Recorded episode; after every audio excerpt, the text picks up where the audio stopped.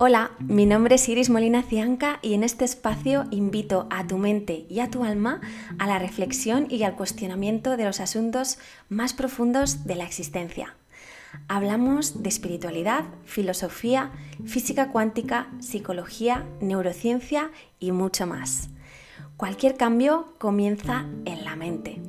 ¿Te atreves a cuestionar la realidad? Esto es Origen, Reflexiones Metafísicas. Muy buenas, amiga y amigo de Origen. Espero que te encuentres muy bien y te doy la bienvenida una semana más a este espacio de reflexión y de indagación en los porqués y en los paraqués más profundos de nuestras vidas. Antes de comenzar con el episodio, esta semana quiero mostrar mi agradecimiento a Juanma Fernández, que deja su comentario a través de iVoox y dice así. Explicas todo tal y como siempre quise que me lo explicaran. Apareciste en el momento preciso, aunque si lo hubieras hecho antes quizá no tendría la estantería tan llena de libros. No te canses nunca de hacer estos podcasts y de escribir.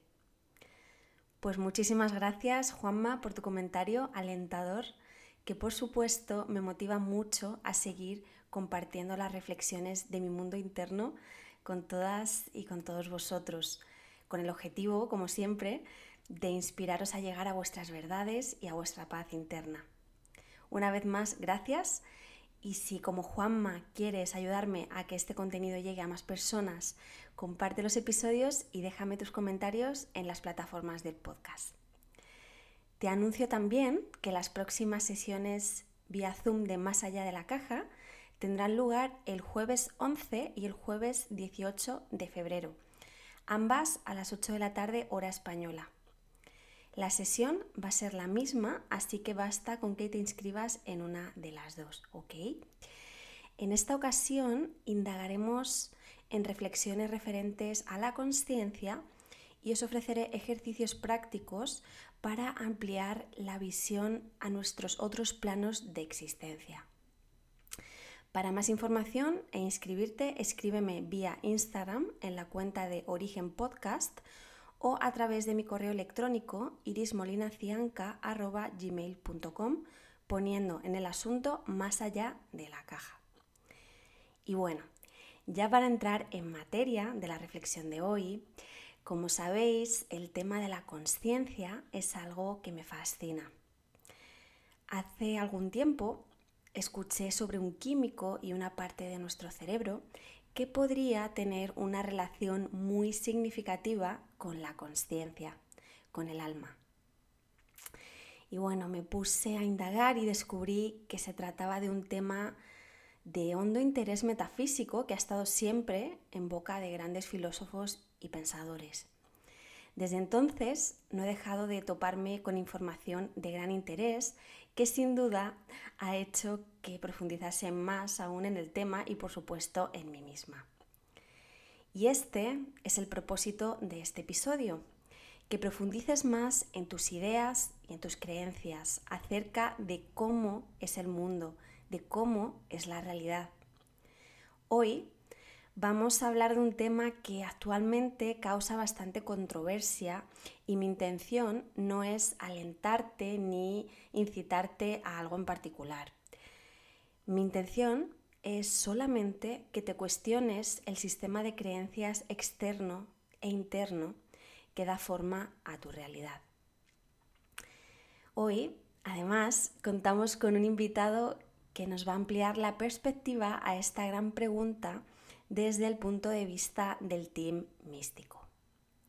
Pero antes de pasar a esta entrevista, voy a ponerte en contexto y darte una visión sobre lo que representa el DMT, la glándula pineal y de dónde proviene esta idea de que ambos guardan una relación muy estrecha con la conciencia, con el alma. Vamos entonces con la reflexión de hoy. ¿Existe relación entre la conciencia, el DMT y la glándula pineal?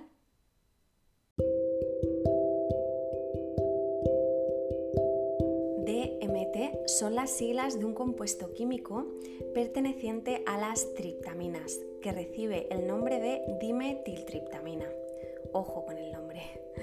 Hoy en día la asociación más popular en nuestra cultura occidental es la que concibe al DMT como una sustancia psicodélica recreativa, como una droga, vaya.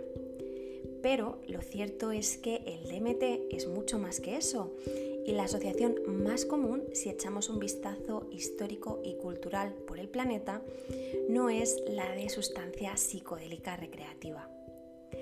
El DMT es un compuesto que está presente de manera natural en un inmenso número de plantas, de animales e incluso en los seres humanos. Está bien documentado que desde hace miles de años diversas culturas y pueblos nativos alrededor de todo el mundo han concebido al DMT como un elemento psicoactivo crucial en contextos médicos y también religiosos. Y ojo aquí con la diferencia, he dicho psicoactivo y no psicodélico Psicoactivo significa que afecta al estado de conciencia habitual o al estado mental habitual. Sin embargo, si buscamos el significado de psicodélico, encontramos que hace referencia a alucinaciones y a, euforia. Y alucinación, vamos a decir, es el término materialista que se emplea en nuestra cultura para referirse a cambios en el estado de conciencia. Para que se entienda mejor, el Team Datos diría que el DMT es un psicodélico que causa alucinaciones, es decir, que hace que se perciban cosas inexistentes que son consideradas como reales por el individuo. Por su parte, el team cuántico y el team místico dirían que el DMT es un psicoactivo que induce la ampliación de la conciencia a otros planos más allá del físico. Planos que siempre están ahí, como por ejemplo el plano energético del que ya hemos hablado en otros episodios al hablar de física cuántica. Por lo que esas alucinaciones, que se consideran como irreales desde un punto de vista materialista, son, desde esta perspectiva, cosas o hechos reales que tienen lugar en otros planos a los que normalmente no tenemos acceso desde el plano físico. En realidad, si os dais cuenta, ambas definiciones para describir al DMT pues son igualmente válidas. Todo depende del punto de vista desde el que se esté mirando. La primera definición la de psicodélico, solo es real en la realidad física y la otra, la de psicoactivo, en la realidad subyacente, que es aquella que está más allá de todo lo que podemos ver. Siguiendo ahora con la exploración del DMT, este, como os decía, es un químico que se produce en muy pequeñas dosis y de manera endógena, o sea, que se genera en el interior del organismo, ¿vale? En muchas especies, incluido en los seres humanos. Y al parecer, la secreción del DMT estaría ocurriendo en una diminuta glándula de nuestro cerebro llamada glándula pineal. Y digo al parecer porque en los últimos años, a pesar de que se han ampliado significativamente las investigaciones acerca de este compuesto, y del papel que estaría jugando en nuestro cerebro, lo cierto es que aún se sabe muy muy poquito sobre todo esto a nivel científico. Algunos de los hallazgos del Team Datos al respecto son los siguientes. Investigaciones científicas recientes que datan de 2019 apuntan a que el incremento controlado de DMT se correlaciona con un aumento en la capacidad cognitiva, perceptiva y de la conciencia. Otros estudios recientes realizados precisamente en España evidenciaron que el DMT promueve la neurogénesis, es decir, el nacimiento de nuevas neuronas, y además induce la formación de otras células neuronales como los astrocitos. Por este motivo se está estudiando su potencial terapéutico para el tratamiento de trastornos neurológicos y emocionales como la depresión. Y esto, el hecho de emplear DMT como parte de un tratamiento ante trastornos de tipo psicológico, como veremos un poquito más adelante, no es nada nuevo para muchas culturas milenarias, las cuales siempre han empleado brebajes que contienen DMT en sus rituales y procesos de sanación. Y ya por último os traigo otro dato que para todo aquel que quiera estar al tanto de nuevos hallazgos respaldados por la ciencia en cuanto al papel de la glándula pineal en nuestro organismo, existen dos revistas internacionales que comunican periódicamente sus avances y son la Journal of Pineal Research y Pineal Research Review. Os dejo los datos de ambas revistas en las notas de este episodio.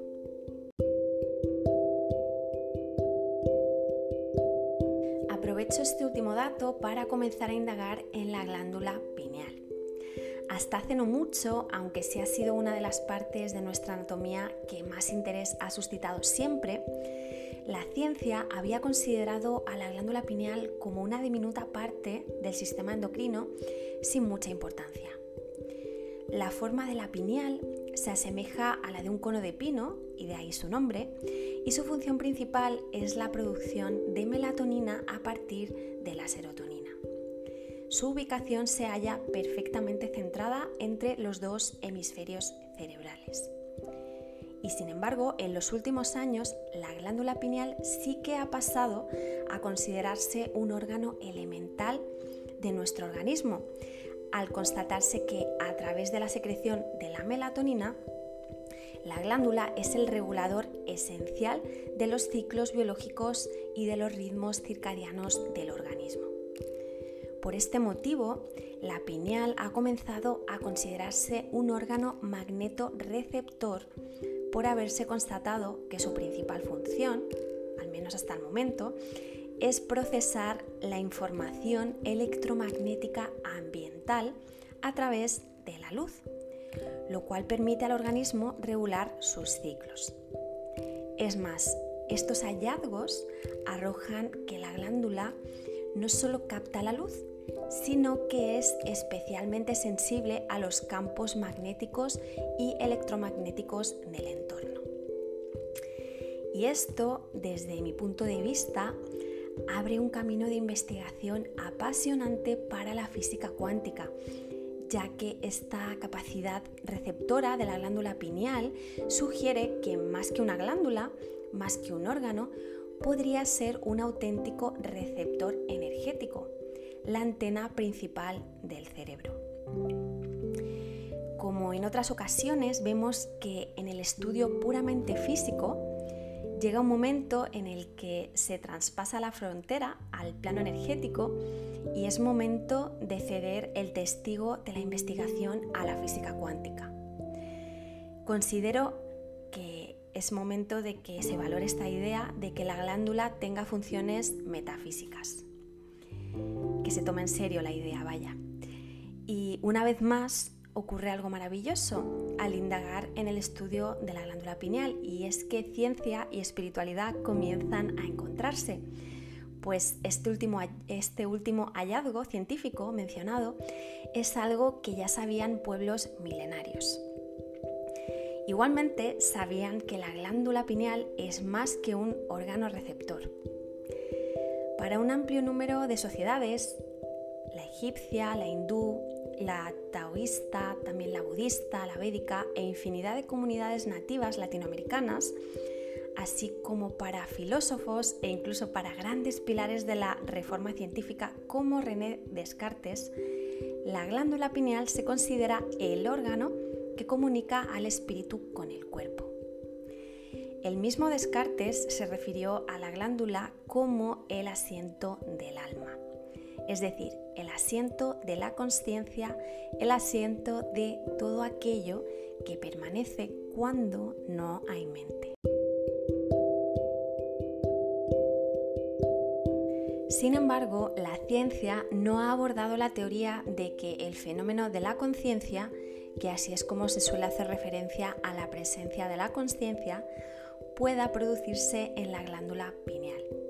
De hecho, desde la comunidad científica se sigue sin haber llegado a una teoría unificada en cuanto a su posible ubicación.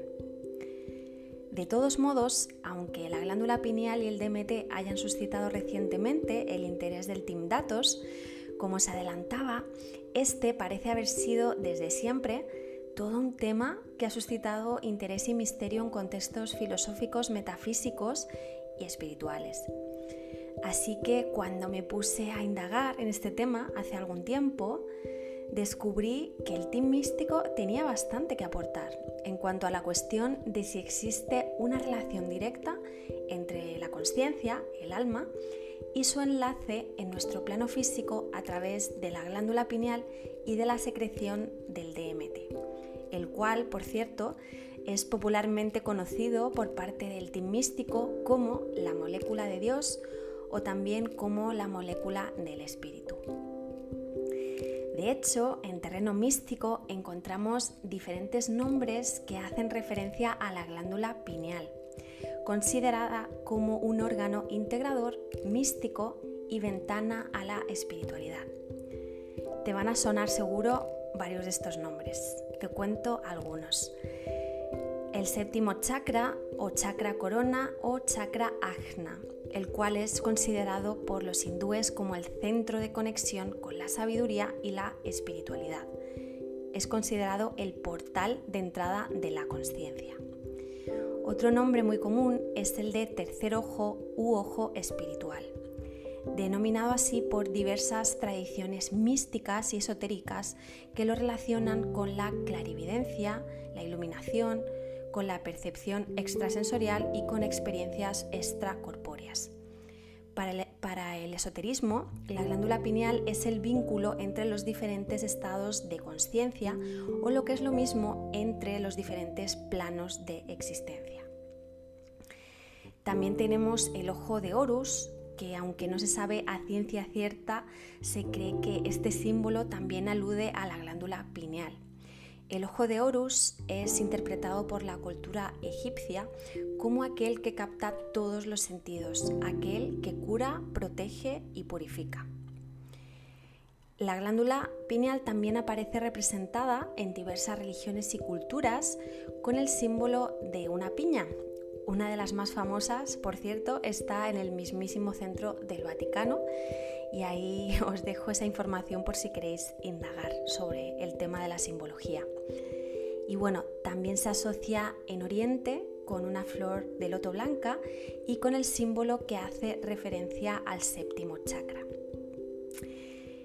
En materia filosófica, una de las hipótesis más conocidas acerca de la glándula pineal y sus funciones es la que propuso, como se adelantaba antes, René Descartes. Descartes sugirió que la glándula pineal sería el hogar primordial del alma y punto principal de creación de todos nuestros pensamientos. En su obra Las Pasiones del Alma, que data de 1649, sugiere que el alma, a la cual se refiere como sustancia pensante, podría estarse comunicando con el cuerpo a través de la glándula pineal. Esta información aportada por el team místico ha sido profundamente estudiada por figuras como el médico y psiquiatra estadounidense Rick Strassman, quien es conocido por sus estudios e investigaciones clínicas aprobadas acerca de los efectos del DMT en los seres humanos. Investigaciones que fueron financiadas por el gobierno de Estados Unidos y realizadas en la Universidad de Nuevo México. Estas pruebas clínicas se basaron en inyectar DMT a 60 voluntarios con el objetivo de observar los efectos del químico sobre la mente de los sujetos.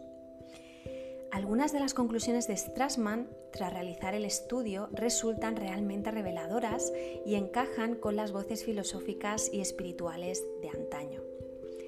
Os resumo las conclusiones más significativas. La primera es que la conciencia, lo que Strassman llama la fuerza vital del individuo, estaría entrando en el cuerpo a través de la glándula pineal. La segunda conclusión es que el incremento de DMT en el cuerpo humano parece inhibir un filtro que normalmente en el plano físico permanece sellado. Es decir, un incremento del DMT hace que el organismo elimine este filtro, un filtro que es interpretado como la mente. Entonces, al no haber filtro, al no identificarse con la mente, el sujeto experimenta la propia presencia en otros planos de realidad más allá del físico. Como tercera conclusión tenemos que las visiones de los voluntarios coinciden con aquellas descritas por personas que han vivido experiencias cercanas a la muerte, lo cual sugiere que el DMT podría ser una especie de regulador de la conciencia. O dicho de otro modo, el DMT y los procesos químicos asociados a este podrían tener la función de conectar o desconectar a la conciencia con el plano físico. Como cuarta conclusión, tenemos que la glándula pineal parece ser el órgano más activo al momento de la muerte. Y por último, que existe un potente potencial terapéutico del DMT para sanar enfermedades de la mente. Todo esto me resulta muy interesante y si también os llama la atención, os sugiero que indaguéis en el libro que se publicó tras el estudio que se llama DMT, la molécula del espíritu. Os dejo en las notas del episodio la información completa del libro, ¿ok? E igualmente deciros que podéis encontrar varios documentales y vídeos en YouTube que hablan de este estudio. Personalmente, investigaciones como esta me parecen muy oportunas y la idea de que efectivamente el DMT sea esa sustancia que regula la entrada y la salida de la conciencia, así como la presencia o la ausencia de la mente, me resuena muchísimo. Según como yo lo percibo, la mente es la conciencia condicionada, es la conciencia dormida. Cuando nos identificamos con la mente, nos asociamos al ego y perdemos la percepción del espíritu. El DMT podría ser, por lo tanto, un químico que estimula estados de no mente o estados alterados de conciencia en los que se produce la muerte del ego. La no identificación con la mente estaría haciendo posible que percibiéramos nuestros otros planos de existencia. Todo esto me parece muy coherente según mi percepción y me apetecía mucho haceros reflexionar en esta línea. Por eso traje al programa a todo un sabio que ha estudiado con bastante profundidad este tema y que va a poder ampliarnos la visión del team místico. Os dejo ahora con la segunda parte del episodio que es esta entrevista. Para continuar con la reflexión del episodio, hoy tenemos a un invitado especial que nos va a aportar la visión a esta gran pregunta desde un punto de vista más afín al team místico. Él es Paco Elizalde y nos habla desde Guadalajara, México. Paco es terapeuta holístico, maestro de meditación y creador de la comunidad Lucid Autoconocimiento. Conocí a Paco precisamente a través del podcast y encontré en él una gran fuente de sabiduría y también una gran historia de vida. Y bueno, cuando me puse a preparar este episodio, pensé que sin duda sus aportes serían de gran valor. Así que aquí estamos hoy con Paco. Muy buenas, Paco. Lo primero de todo, muchas gracias por aceptar esta entrevista y bienvenido a Origen. Es todo un placer tenerte aquí. Muchas gracias, Iris. Es un verdadero gusto estar aquí compartiendo contigo y con, con tu comunidad. Muchas gracias por la invitación. Gracias a ti. Cuéntanos cómo es que te surgió el interés por, este tema del DMT y de la conciencia. Cuéntanos un poco de tu historia. Sí, en realidad, eh, a través del tiempo he ido trabajando con diferentes técnicas, me he encontrado diferentes eh, herramientas en mi camino, a manera de sanación, a manera de autoconocimiento. Entonces, eh, en algún momento llegué a trabajar con ciertas medicinas y también llegué a involucrarme, a investigar un poco más acerca del aspecto del DMT a manera de, de ser entusiasta, de conocer más del humano, de la interacción que tenemos con ciertas cosas y cómo nos benefician, cómo nos impactan. Entonces, gracias a mi camino de, autoconocimiento, de superación, sanación, crecimiento, es que llegué a, a indagar en estos temas. Buenísimo, estupendo. Pues Paco, vamos allá con la entrevista. ¿Estás listo? Completamente listo. Vamos allá. Bueno, me gustaría lo primero que comenzaras contextualizando el uso del DMT por los pueblos indígenas de Latinoamérica. ¿Con qué propósito lo usaban? Existen diferentes formas de abordar esto, pero primero quisiera iniciar mencionando que a través de, de la historia en diferentes civilizaciones ha existido el, uso de, de ciertas eh, plantas, sustancias, eh, con propósitos de conocimiento, con propósitos de conexión, de expansión de conciencia. Específicamente en Latinoamérica es algo milenario. Hay una relación muy directa en la historia de los pueblos de Mesoamérica. No todas con esta relación con el DMT en particular, pero la hoja de la coca en los Andes, el tabaco en los nativos americanos, el agave en los mexicas, eh, la ceiba para los mayas. Aquí el punto es que hay una relación muy directa, un vínculo muy profundo con las civilizaciones. En este caso, en los pueblos latinoamericanos, en la zona de la Amazonía, existe la, ayahuasca o el yagé, que son dos variables de, de esta misma bebida, esto viene de la, de la mezcla de la hoja de la chacruna, la liana de la ayahuasca. Eh, esto con el propósito medicinal. Realmente es un tema de, de poder ellos mismos conectar con, en su visión, conectar con otros planos, con otros seres, para poder tratar ciertos temas que no se pueden tratar desde esta, entre comillas, realidad, desde este plano físico. Entonces ellos usaban el DMT para esta conexión. Buenísimo, qué interesante. Y una cosa que yo siempre me he preguntado cuando, cuando empecé a saber eh, la historia de, todos estos pueblos es cómo llegaron a, a, darse cuenta, ¿no? a averiguar que esta sustancia, el DMT, estaba implícita en muchas plantas. Completamente, y de hecho es, es bastante curioso porque no hay una versión oficial tal cual.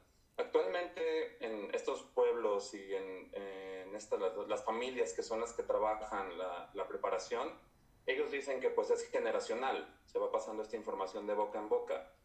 Pero realmente sí hay una leyenda detrás de esto que habla que esta información, en específico de, la ayahuasca, que como les mencionaba es la mezcla de la hoja de la chacruna, y la liana de la ayahuasca, fue otorgada de unos humanoides, de alguna especie que les dio esta información con un propósito divino. Incluso en estas civilizaciones existen vestigios a manera de imágenes donde se puede observar a cierta, ciertas figuras, seres, con unas vasijas están tomando algo. Entonces aquí puede darse a entender de alguna manera que esta leyenda menciona esto. Qué interesante. Y, oye, otra, otra cosa que siempre me he preguntado, ¿se sabe si los mayas usaban DMT? Uy, es todo un misterio también con esto, pero de la versión oficial no se habla específicamente del DMT con los mayas, pero sí se habla acerca de los hongos. Eh, la psilocibina, que es la sustancia que tienen los hongos, no es exactamente un DMT, pero sí es un químico que provoca, tiene un, impacto en el sistema nervioso. Eh, estos alcaloides conectan con ciertas glándulas y aquí entra esta posibilidad de que también trabaje con, como el DMT en cierto nivel, con la glándula pineal. En otras civilizaciones de, Latino, bueno, de la zona de México también se llegaba a usar el, el peyote, que es más bien mezcalina, pero lo que es cierto es que con los mayas sí he sabido que hacían un trabajo para ellos mismos segregar DMT. De alguna manera, esto hasta ellos mismos lo dicen los, los nativos de esa zona, los que son directamente de, de este linaje, que es un ejercicio que es de enfocar y desenfocar con la mirada, lo cual hace que, que esta pequeña glándula se ponga en acción y pueda generar una conexión. Los mismos mayas se habla de que tenían una, una visión muy diferente de este mundo, ya que ellos podían percibir de alguna manera la energía, podían percibir esta, esta parte de, de la sutileza gracias a este trabajo que ellos mismos han hecho pues con los hongos y con, con este trabajo que les menciono del enfoque. Otra cosa que me llama mucho la atención y, la curiosidad y por lo que he podido aprender, todas estas culturas ancestrales consideran que la secreción de DMT en la glándula pineal es el proceso que facilita la entrada y la salida del alma o de la conciencia de nuestro cuerpo. Me apasiona, o sea, me fascina esta idea. ¿Qué puedes, Paco, contarnos sobre esto? ¿Puedes desarrollarnos un poco la relación, la posible relación que existe entre la glándula pineal, el DMT y, bueno, lo que llamamos el tercer ojo? Claro que sí. Como bien mencionaste antes, mm, realmente con la glándula pineal todavía no, no hay tanto descubrimiento sobre el funcionamiento es todavía un misterio, pero en esta relación que existe entre la glándula pineal, el DMT y el tercer ojo, podemos verlo en diferentes evidencias como ya en la antigüedad lo, lo relacionaban. Con los egipcios eh, había una representación que es el ojo de Horus, que el ojo de Horus representa poder, sabiduría, incluso salud. Entonces, eh, también con los hindúes y diferentes dogmas, hablan de una capacidad de ver más allá a través del tercer ojo, de este chakra que le llaman de la visión, que genera una capacidad intuitiva, un desarrollo de conciencia en este nivel espiritual. Ah, en diferentes civilizaciones existen otros vestigios que dan a entender la conexión con la pineal y con cierto tema de espiritualidad. Eh, se hayan vestigios de formas de piña, ya que la glándula pineal realmente tiene una forma como de una piña muy pequeña. Entonces lo toman como un elemento incluso de poder, como algo a lo que le, están pidiendo, algo que ellos lo, lo, tienen como en un pedestal de ser así de importante. Se habla en ciertas mm, líneas de pensamiento de, dentro de esta parte mística que también a partir de ahí se pueden tener viajes astrales, hay una conexión con planos a través de los sueños y genera también sueños lúcidos. Se sabe actualmente que los momentos clave con el DMT es al momento en que nacemos, el momento en que morimos, que es cuando hay mucha más segregación de DMT de manera natural, pero también en sueños hay cantidades mínimas y también existe eh, la información acerca de gente que ha estado en situaciones de riesgo donde están cerca de morir, que generan una gran cantidad de DMT junto con un cóctel hormonal.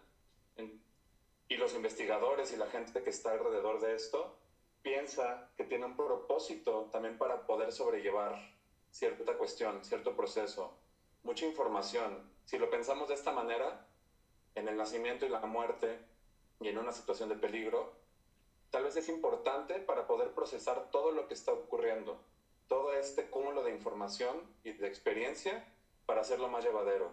E incluso en los casos de las personas que han estado eh, cercanas a la muerte y no, no fallecen, obviamente, eh, llega a haber un cambio en su persona por un tema de conciencia. Y aquí es donde puede entrar como esta pregunta de si realmente el tener contacto con esa experiencia y con el DMT genera un cambio tan profundo en la persona que hay un cambio total en su vida. Bueno, como bien nos decías, el DMT se encuentra en varios animales y plantas, entre estas en el brebaje de la ayahuasca, ¿no? Y fíjate que hace muy poquito descubrí algo y es que ahora existe una rama de la neurociencia que se llama neurociencia de la ayahuasca, que estudia los efectos del DMT en nuestro cerebro. Y de hecho, bueno, ya se han podido constatar en laboratorio cuáles son algunos de sus efectos y lo que sucede es que se activan tres partes cruciales del cerebro, ¿vale? Que normalmente no están activas a la vez. Y son el cortes visual, la parte del cerebro que se relaciona con la memoria y la parte del córtex lobular frontal, cuya actividad se relaciona normalmente con la, con la presencia de la conciencia. ¿Vale? Entonces, esas tres partes parece ser que se activan a la vez y dan lugar a que tengamos una mayor habilidad de contemplar nuestros pensamientos y emociones. Y bueno, me pareció una maravilla que la neurociencia esté indagando en todo esto y entender que sin duda el DMT pues podría tener un potencial terapéutico increíble, ¿no? Entonces quería preguntarte, según tu experiencia con plantas que contienen este químico, ¿cuál parece ser la función de esta sustancia en la naturaleza y por lo tanto en nuestros propios cuerpos según lo que a ti te ha tocado experimentar? Yo ahora te mencionaba lo que está arrojando la neurociencia de la ayahuasca pero me gustaría saber si esta información resuena con tu experiencia. Claro, y me parece fascinante lo que cada vez está descubriendo, cada vez más la, ciencia a través de estas investigaciones y buscar esta profundidad de todo lo que puede generar eh, el, DMT en nosotros. Y bueno, ya con base en, la experiencia que he tenido y en lo que he investigado y todo esto, puedo decir que en los mamíferos y en los humanos más que en, otras especies, eh, el DMT y la glándula pineal funcionan a manera de un, un receptor que nos da un sentido de, de dónde estamos, de dónde ir, en una manera muy natural. Realmente existe una, una forma muy directa en que podemos ver cómo nos comportamos en este nivel gracias a, a, la función de la pineal y del DMT que está segregando. Eh, existe esta información también de los depósitos magnéticos y la relación que tienen con el DMT que está segregando la glándula pineal, eh, ya que gracias a esto, así como mencionabas lo de las áreas que se activan del cerebro, también este, este sentido como de de a dónde vamos, de si estamos perdidos en un lugar hay un sentido muy natural. Entonces se habla de que el DMT también es de alguna manera este regulador que nos está ayudando. Entonces aquí yo en mi experiencia personal puedo considerar que también tiene que ver con un tema evolutivo, tiene que ver con un tema biológicamente que nos está ofreciendo una conexión entre lo físico y, y la conciencia, esta parte interior, esta parte mucho más eh, podríamos llamarla espiritual, ¿no? Con las plantas es interesante porque todavía no se liga exactamente cómo es que funciona el DMT, pero también se menciona que puede ser un tema evolutivo, un tema ah, que está a nivel celular y del ADN de las plantas. Actualmente se sabe que más de 60 plantas tienen el, el DMT. En cantidades pueden ser muy, muy pequeñas a nivel celular. Y, bueno, es como mencionábamos previamente, que segregamos cantidades altas al momento de nacer, al momento de fallecer y en situaciones de riesgo de muerte. Saber esto creo que nos da a entender que en momentos de cambio muy fuerte puede tener una función para regular la experiencia, para filtrar esta información y de alguna manera expandirnos mucho más, no quedarnos solamente en eso. Porque a mí me pone a pensar en el por qué se habla tanto de que al momento donde vas a morir te vienen todo, todos tus recuerdos, todas tus memorias. Entonces yo, yo siento que de alguna manera está ligado ahí el DMT con activar esta parte para poder observar esto con un propósito que tal vez no entendemos y no lleguemos a esa profundidad, pero que sí está completamente ligado.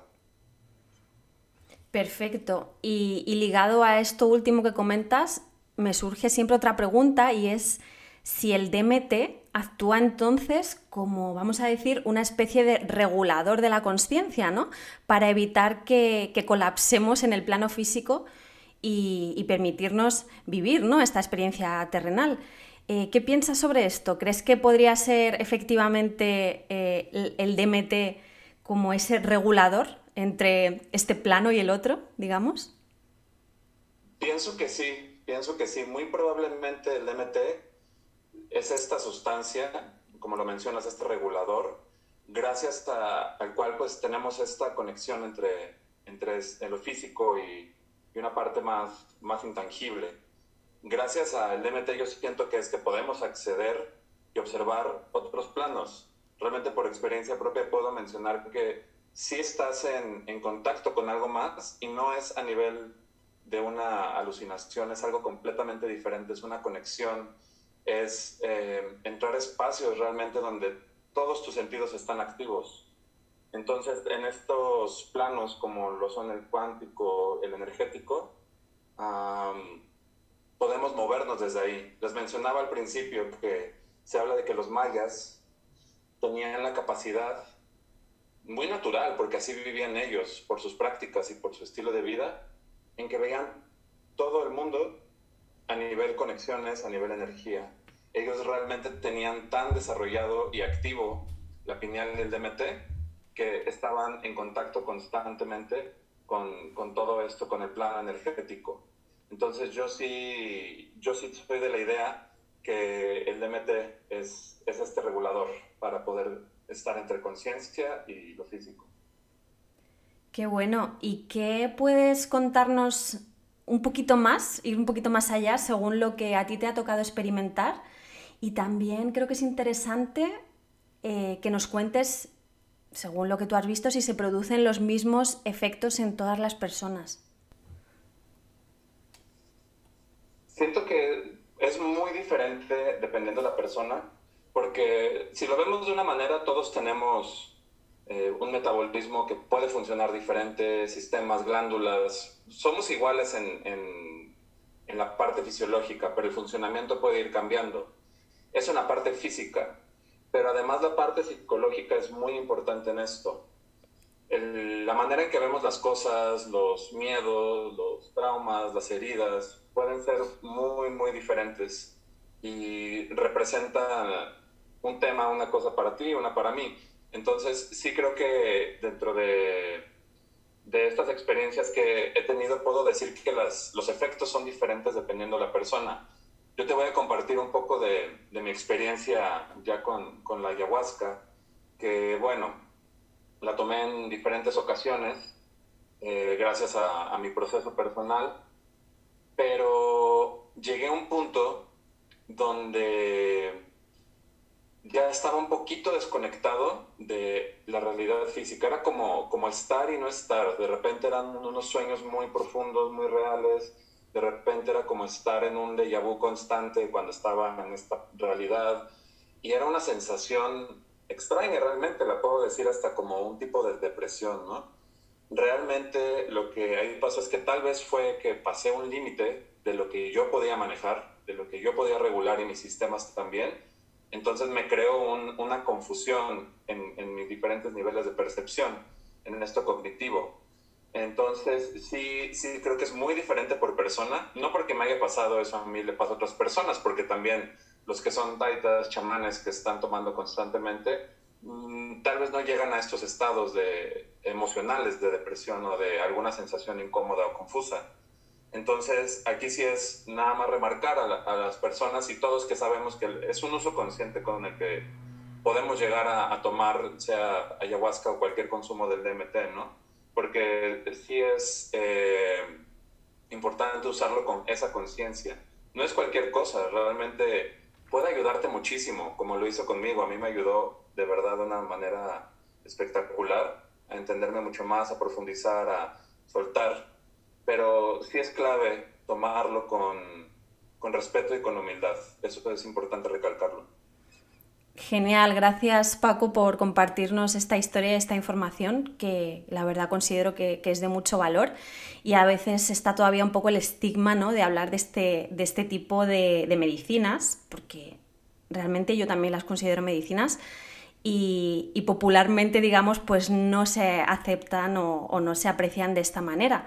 Entonces, bueno, aprovecho eh, esto último que comentabas para ir a la siguiente pregunta que, tenía preparada y es precisamente esto, ¿qué, opinas de la apreciación general de, nuestra cultura, de nuestra sociedad?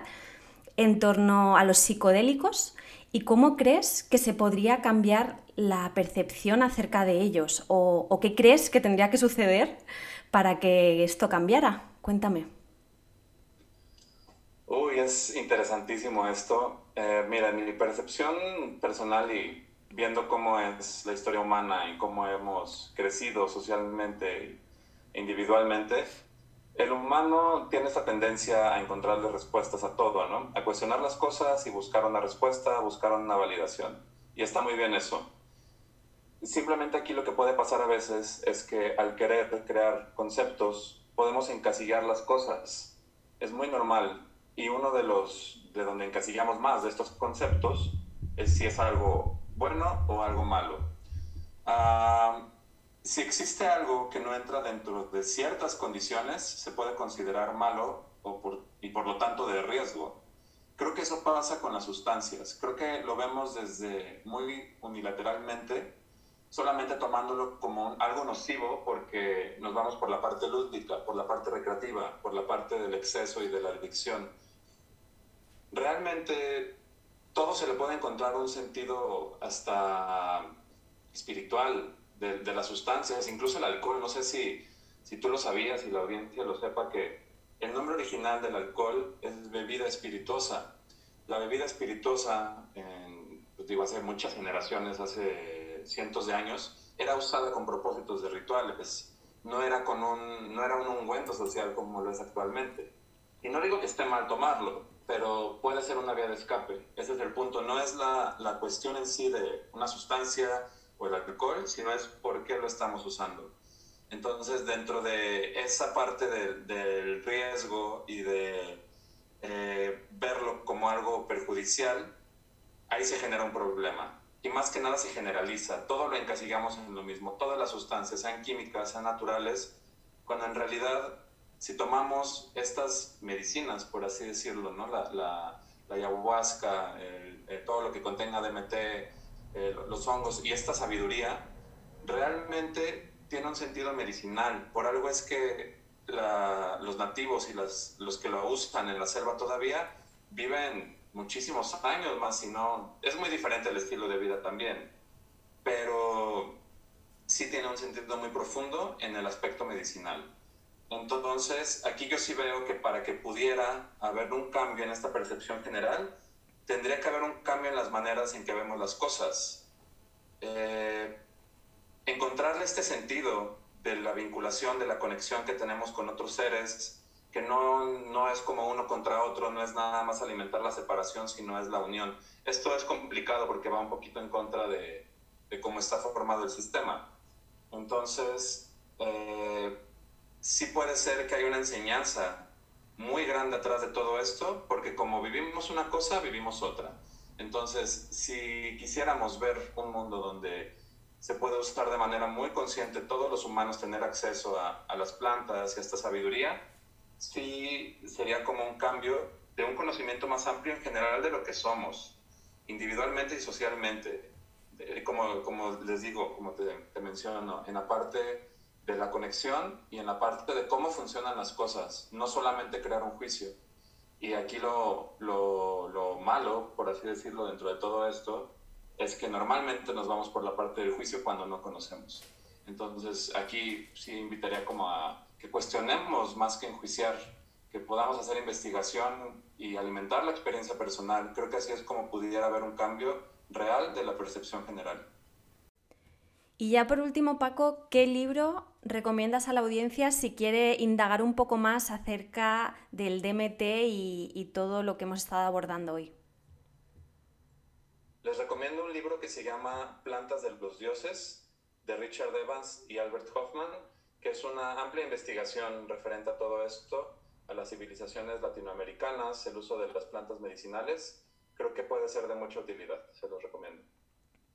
Genial, pues muchísimas gracias Paco, ha sido un placer tenerte en origen y creo que nos has aportado información de muchísimo valor. Cuéntanos dónde podemos encontrarte.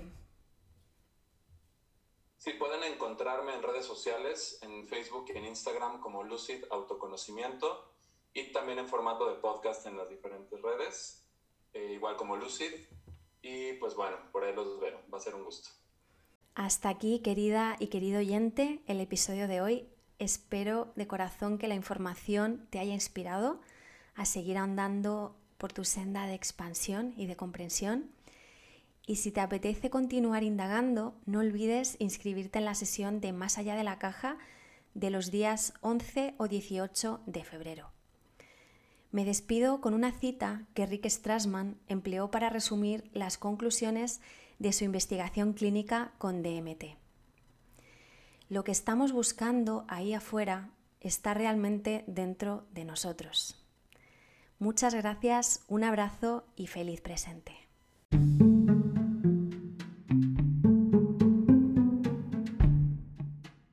Muchas gracias por tu compañía y si esta información te ha sido de valor, por favor ayúdame a llegar a más personas compartiéndolo en tus redes sociales y dejándome tu reseña en la plataforma si me escuchas desde iVoox. Puedes encontrarme a través de mi sitio web irismolinacianca.com y en Instagram y Facebook como Origen Podcast. También puedes escribirme a irismolinacianca.gmail.com para cualquier consulta. Nos vemos al otro lado. Hasta muy pronto.